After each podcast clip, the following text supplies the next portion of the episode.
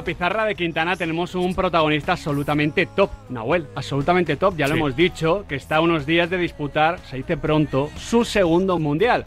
De hecho, es tan top que Adrián Blanco no ha querido perdérselo y ha roto sus vacaciones para estar aquí con nosotros. ¿Qué tal, Adri? ¿Cómo estás? Muchas ganas, muy ilusionado de charlar con este pedazo Para de esto sí protagonista. vienes, ¿eh? ¿no? Para esto sí, para Hombre, esto sí. Vaya, es de los mejores del mundo. Hombre. Habría que estar a la altura. Pues vamos a ello. 24 años, lateral derecho, como digo, está a días de disputar su segundo mundial con Marruecos y juega en el Paris Saint Germain. Arraja Kimi, bienvenida a la pizarra de Quintana, ¿cómo estás?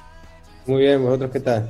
Muy Muchas bien, gracias. con muchas ganas de hablar contigo y con muchas ganas de, de mundial. Eh, luego vamos a hablar bien de esto, pero del 1 al 10, Arraf, ¿cuántas ganas tienes de disputar tu segundo mundial, tu segunda Copa del Mundo? Te diría que más que 10, la verdad. Eh, este mundial, la verdad que voy con mucha ilusión, con muchas ganas. Ya después de tener la experiencia del primero, pues este segundo, la verdad que mucho mejor. Claro, al final mm, siempre lo has contado, ¿no? Pero este podía ser tu segundo mundial, no con Marruecos, con España. Pero tú sentías que tenías que jugar con Marruecos. ¿Por qué? Bueno, porque son cosas que, que lo, que sientes, que lo vives y que, y que bueno, que lo, lo sentí desde muy pequeño, desde casa, desde mi familia, que me han criado y, sobre todo mi cultura, mi- mis orígenes son de ahí, entonces la verdad que, que me siento marroquí, aunque también un poco español porque he nacido ahí y, y me he criado y, me- y he nacido ahí, pero bueno, eh, en casa siempre me han criado como un, mar- un musulmán y un marroquí. A nosotros, hombre, nos hubiese encantado que estuvieses con la selección, pero nos encanta también que, oye, te sientes marroquí, eh, es tu cultura, es tu familia y que juegues con Marruecos. Eso nos encanta y hace bonita, Adri, la Copa del Mundo. Pues sí, es el, bueno, ese mestizaje ¿no? que tenemos en las copas del mundo. Arraf, yo te quiero preguntar, si te digo que es África para ti, ¿qué nos contestas? Eh, África, pues, pues un continente especial donde la gente no le da mucha visibilidad, pero bueno, es un, un continente donde pasan muchas cosas, donde hay grandes jugadores y sobre todo personas que hacen grandes cosas para el mundo. Y además, Arraf, es un continente muy diverso porque muchas veces desde Europa, desde España, cometemos el error, esto siempre lo hablamos con Alberto Yo, que, que hablamos de África como un todo, cuando el norte de África no se parece a la zona más central o al sur, evidentemente, como en todos los continentes. Esto imagino que también lo habrás ido descubriendo en esos partidos de clasificación para la Copa África, para el Mundial, que además son toda una aventura. Sí, como tú dices, eh, lo bonito también de, de poder jugar en África es eh, conocer un poco el mundo, un poco África en sí, en los diferentes países donde juegas y, la- y las diferencias eh, de facilidades que tiene eh, un país con el otro. Entonces, yo he vivido cosas en África que muy poca gente la ha podido ver y he jugado en terrenos y, y en ambientes y, y comodidades que, que, que no se ha podido ver tampoco y que no son fáciles. Y bueno, eh, eso es lo que pasa en África y eso es lo bonito también, te digo, de África, porque eso te hace eh, aprender y, y- y valorar sobre todo lo que tienes a- en, en tu vida día a día. Y en parte lo que has aprendido te ha llevado a crear tu propia fundación en Marruecos, ¿verdad? Claro, eh, una de las bases de, de crear esa fundación es de, lo, de todo lo que he visto y sobre todo también de, bueno, yo desde pequeño no ha sido fácil mi infancia, entonces gracias a ello siempre he querido ayudar a, a la gente que, que eh, lo necesita sobre todo y que en ese momento yo también estaba necesitado. Y a- gracias a Dios ahora que me lo puedo permitir y que puedo ayudar a personas eh, gracias a mi visibilidad y, y a, y a mis, y a mis, y a mis cosas que puedo aportar a, toda esa gente, pues intento, voy a intentar ayudar a todo el mundo. Eh, ¿Dónde ponéis el foco, Rafa? Al final eh, quieres ayudar a, a todo el mundo, pero no sé cuál es la prioridad número uno para tu fundación. Bueno, no te voy a engañar, eh, sí que es una fundación que vamos a intentar ayudar a todo el mundo, pero sobre todo va a estar enfocada en Marruecos, ya que es mi país y sobre todo quiero ayudar a mi país, que, yo creo que de momento lo necesitan también bastante y ya después de, de poder hacer grandes cosas en Marruecos, pues también nos enfocaremos en otros países. Qué bueno tener las cosas tan eh, claras y qué importante este tipo de iniciativas como la fundación de Arra Hakimi a la que, bueno, desde aquí, desde el universo Radiomarca, evidentemente nos sumamos para darle toda la visibilidad y todo el apoyo posible. Hablando ya de lo futbolístico, Arraf, tú a nivel de posición en el campo no siempre tuviste las cosas tan claras, ¿no? Porque tú iniciaste un viaje posicional, podríamos decir, donde pasas por el puesto de delantero, extremo, carrilero, lateral, en ambas bandas. Tú has jugado de todo. Sí, como tú dices, eh, ha, sido, un largo recorrido hasta, hasta día de hoy. Eh, he empezado, como tú dices, desde pequeño delantero, pero bueno, eh, cada entrenador me quería probar en diferentes posiciones donde veía oportuno y yo, bueno, yo siempre aportaba lo mejor donde me pusieran y, bueno, como tú dices, he jugado en diferentes posiciones hasta el día de hoy que, ya me he consolidado un poco como lateral carrilero y, la verdad que me siento bastante cómodo. ¿Y quién te hace jugar el primer entrenador? ¿Quién te hace jugar de, lateral carrilero? De lateral carrilero, bueno, eh, un poco fue Rubén de la Red que me puso de, carrilero eh, y también de, un, un, entrenador que tenía que se llamaba Sebas y que me, que me puso de ahí, pero bueno, un poco Rubén de la Red también me puso de carrilero lateral. Y no sé, en, ese viaje, Raf, eh, ¿qué te faltó para sentarte en el primer equipo del Real Madrid? No, bueno, eh, no es que me faltara algo, sino bueno, cuando tú eres joven y, estás en, uno de los mejores clubes del mundo, con los mejores jugadores del mundo, pues mm. Eh, no es fácil jugar y, tener minutos ahí. Entonces yo era joven y, bueno, después de, una, de un año de experiencia con ellos y de ver las posibilidades que iba a tener para el año siguiente, pues una de las decisiones era de que queríamos y, la verdad que siendo joven, pues lo único que quieres es disfrutar de, de tu pasión, de, que es el fútbol y, disfrutar como ellos hacen.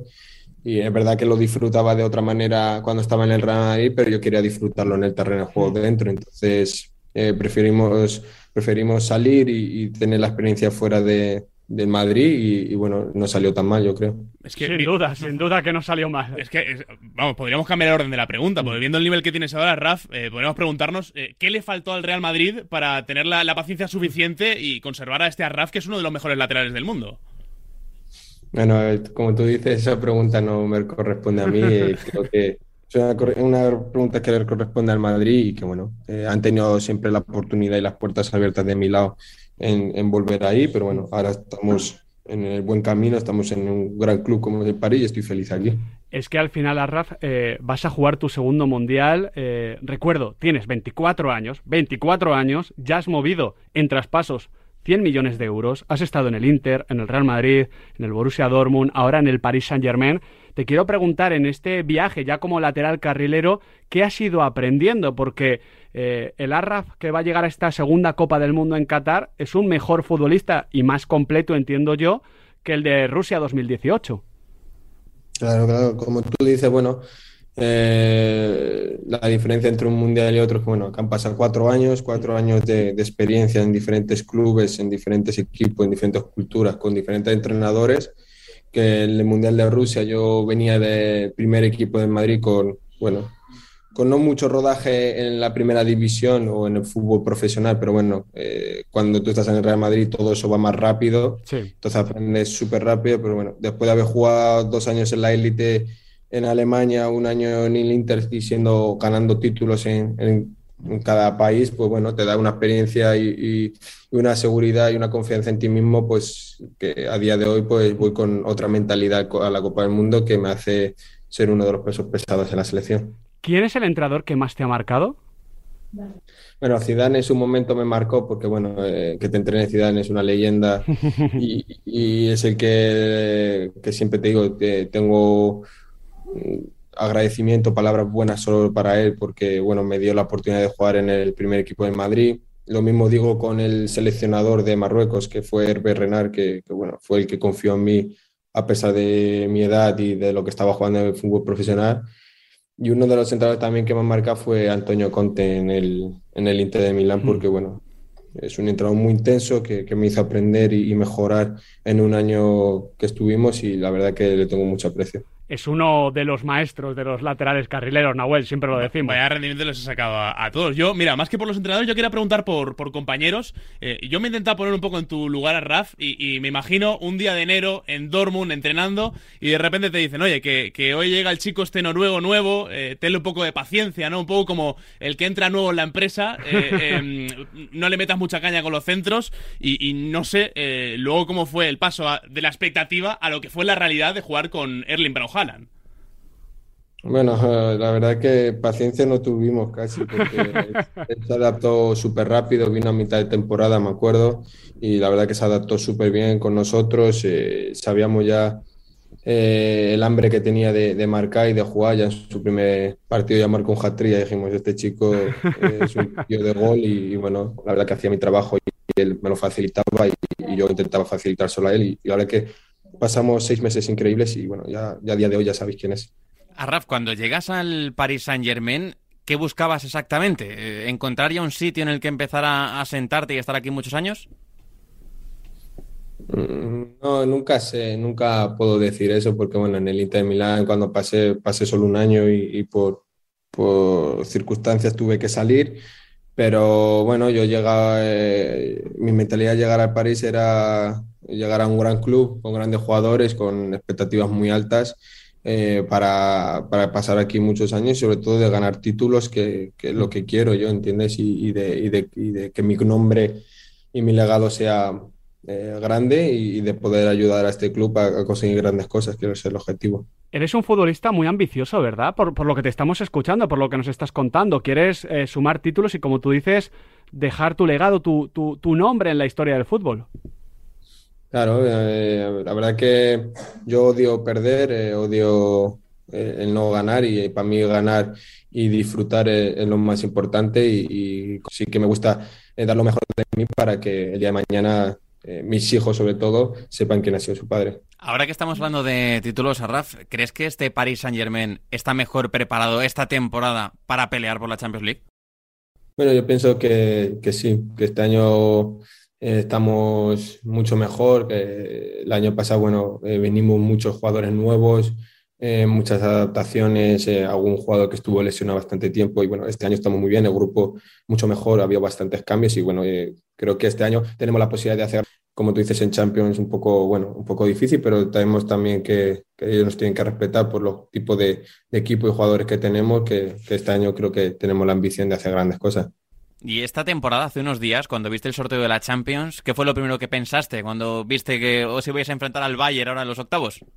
Bueno, que va a ser un gran, un gran enfrentamiento a dos partidos eh, donde la gente lo va a disfrutar mucho, nosotros lo vamos a disfrutar porque yo creo que cualquier jugador eh, le gusta jugar este tipo de partidos, ya que ya sabiendo que la Champions League, pero jugar contra un rival como el Bayern y te hacen estar al 1000% y, y yo creo que estos son partidos que molan jugar y que donde demuestran eh, el tipo de jugador que eres.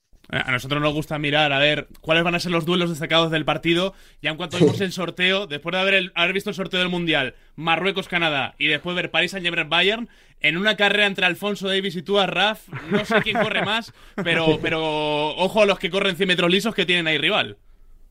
Eh, como tú dices, ahí va, va, a haber multas, el peaje va, va a estar difícil y entonces no, bueno, vamos a disfrutar, es un grandísimo jugador, eh, lo respeto mucho, lo admiro mucho, es un pedazo lateral y, bueno, eh, somos, somos enfrentados ya en un Valle Dortmund y bueno, ahora en el Marruecos-Canadá y bueno, la eliminatoria va a ser un, un, gran rival que bueno, intentaremos dar lo mejor de, de mí y él dará lo mejor. Nosotros aquí, desde luego, en la pizarra Quintana lo vamos a disfrutar una barbaridad. Ya, entrando en las últimas preguntas, retomamos el tema mundial. Tenemos muchas ganas de mundial. Es que, que ya no queda ni una semana, ya queda mucho menos.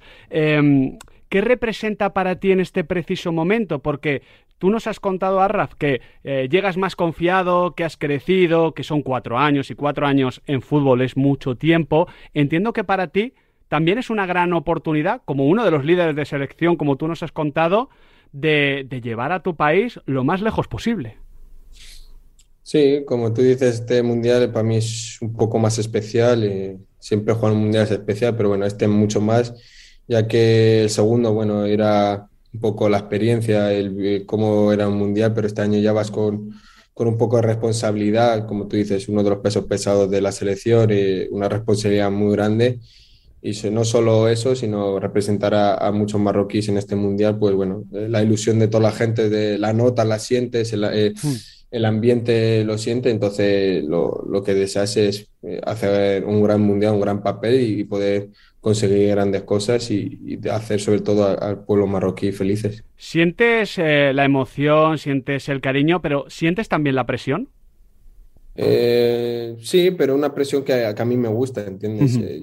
Es una presión que, que te siente el jugador que tú eres y, que el país, pero es una presión que sobre todo que ellos están detrás mía, ¿entiendes? De la gente que, que me apoya, que me quiere y que, y que sabemos y saben que de lo capaces que podemos, eh, de lo capaces que podemos hacer y lo que podemos hacer en este mundial. Entonces es una presión que me gusta también y que, que la intento llevar súper bien y, intento eh, dar lo mejor. Siempre es una motivación sobre todo.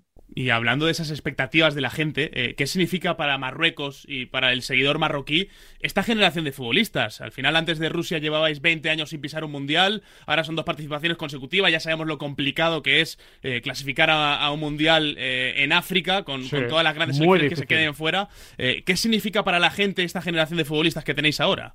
Bueno, como tú dices, después de 20 años haber jugado el Mundial de Rusia, y con la gente muy pocos de la última de Rusia, quedamos como 5 o 6, no muchos. Entonces, esta generación son gente joven, con mucha ilusión, con muchas ganas, eh, de, que vamos, yo creo que ojalá estemos muchos años juntos y, que tenemos la ilusión de hacer grandes cosas todos juntos, porque bueno, somos gente joven con ganas y, sobre todo de dar lo mejor por, por nuestro país. Arraf, ya la última que te hacemos. Hablas ahora de ilusión, pero ¿cuál es el objetivo de Marruecos en el Mundial? Porque te voy a dar un dato que no sé si lo manejas, pero la última vez que Marruecos gana un partido en una Copa del Mundo, tú, Arraf Hakimi, todavía no habías nacido. Fue en junio del 98.